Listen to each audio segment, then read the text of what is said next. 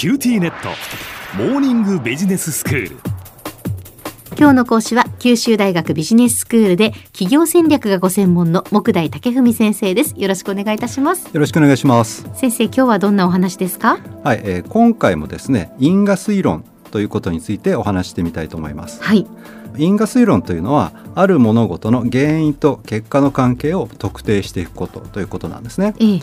まあ例えばなんですがお子さんがいらっしゃってそのお子さんの学力と進学先の学校のレベルってどれぐらいつながっているかってすごく気になりません？気になりますね、はい、でお子さんが進学するときにやっぱり一つでもレベルの高い偏差値の高い学校に入ってくれた方が、うん、やっぱり周りに優秀な学生が集まるわけですからその影響でお子さんの成績も伸びるかもしれないと思われますよね。はいはいということでそのまあ周りの環境にこう引き上げられて子どもが伸びるかもしれないでも実際どうなのかそれを確かめたいという時に因果推論の手法が使えるわけです。で今日ご紹介するのは回帰不連続デザインと呼ばれる手法なんですね。はい、不連続っていうのが一つのポイントなんですが、うん、因果推論の基本は条件の似通ったもの同士を比較するというところにあります。うん、例えば入学試験であると、まあ、点数つきますよね、はい、入試で例えば600点を取った学生と599点を取った学生というのは、まあ、確かに点に違いはありますがまあ学力的にはほぼ同じと言えますよね。うん、まあそうですね。はい。うん、600点の学生と601点の学生もやはりまあほぼ同じと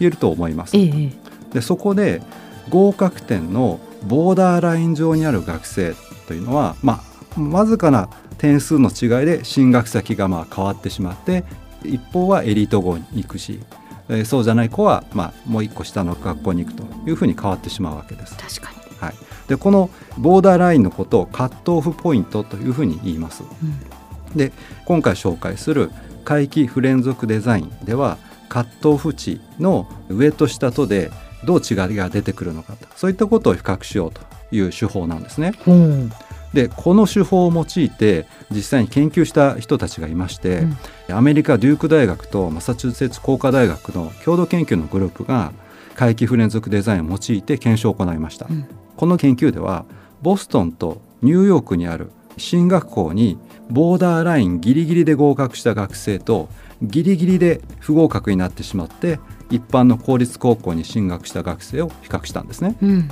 で論文の中ではこの進学校エリート校というふうに言ってるんですが、ええ、ここに進学した学生は当然こう優秀な学生に取り囲まれて学生生活を送ることになります。はい、一方で公立高校に進学した学生の場合は周りの学生の学力ってまあかなり落ちてしまうと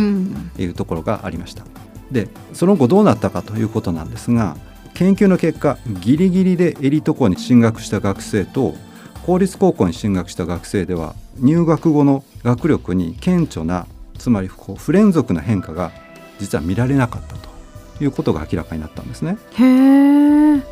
ですので少なくともこの統計を見る限りは、うん、優秀な学生に囲まれていたとしても必ずしも本人の成績が引き上げられるとは限らないということが分かったわけです。ちなみにこの研究グループが発表した論文のタイトルは「ザ・エリート・イリュージョン」いうことでエリートの幻想というタイトルが付けられていました。そうですか、はい、でこのような回帰不連続デザインという手法を用いた研究は他にもありまして、うん、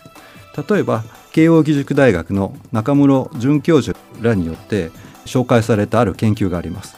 でこの研究を行ったのはカナダのサイモン・フレーザー大学の重岡先生という、まあ、日本人の方なんですが、うん、彼が行った研究があるんですね。でこの研究では日本の医療費とそのまあ効果の研究を行っています。はい、日本では医療費の自己負担割合はまあ3割なんですが、うん、70歳を超えると1割に下がりますね。ええ、つまりこの70歳という年齢が、えカットオフ値になっているわけです。はいえー、実際のその、まあ、お年寄りといいますか、えー、皆さんの健康状態を見ると70歳の方と69歳の方って、まあ、そう変わらないわけですよね。うん、ですんでその実際の健康状態はさほど変わらないんだけれども制度上の基準によって70歳を超えると1割負担に変わるというわけです。はい、でこの重岡教授はですね70歳前後で病院への外来頻度が変わるかどうかそれから死亡率に変化があるかこれを調べたんですね。そうすると病院の外来患者数なんですが、うん、70歳を境にしてボーンとジャンプするんですね。ですねやはり1割負担になって、えええー、まあ、気軽にまあ病院にいらっしゃるとそういうことです、ね、いうことになるんですね。うんうんうん、一方で死亡率に関して言うと、うん、70歳の前後で特に変化は変わらないですね。うん、えー、1割負担になって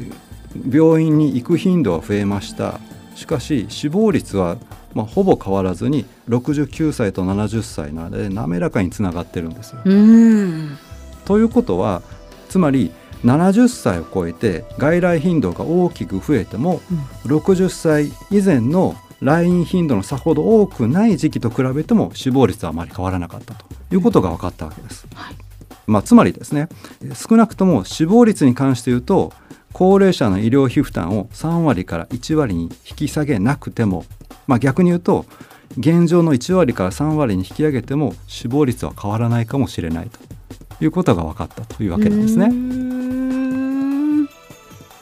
では先生今日のまとめをお願いします。はい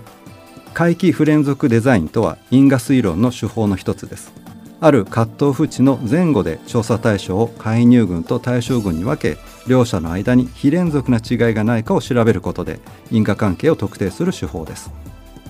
今日の講師は九州大学ビジネススクールで企業戦略がご専門の木大武文先生でした。どうもありがとうございました。ありがとうございました。さて QT ネットモーニングビジネススクールはブログからポッドキャストでもお聞きいただけます。また毎回の内容をまとめたものも掲載していますのでぜひ読んでお楽しみください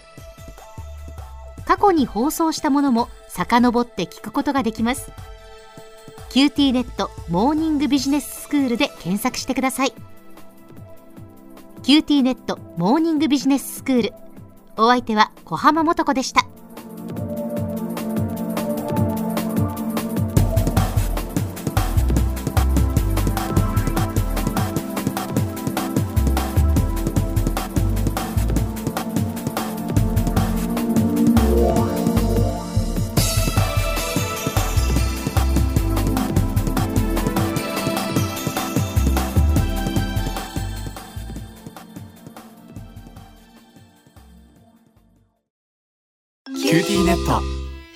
私を捨てて他に乗り換えるの？君は僕には高嶺の花すぎたんだ。それに彼女はありのままの俺をそのまま受け入れてくれるって。今お使いのスマホそのままで。乗り換えるなら QT モバイル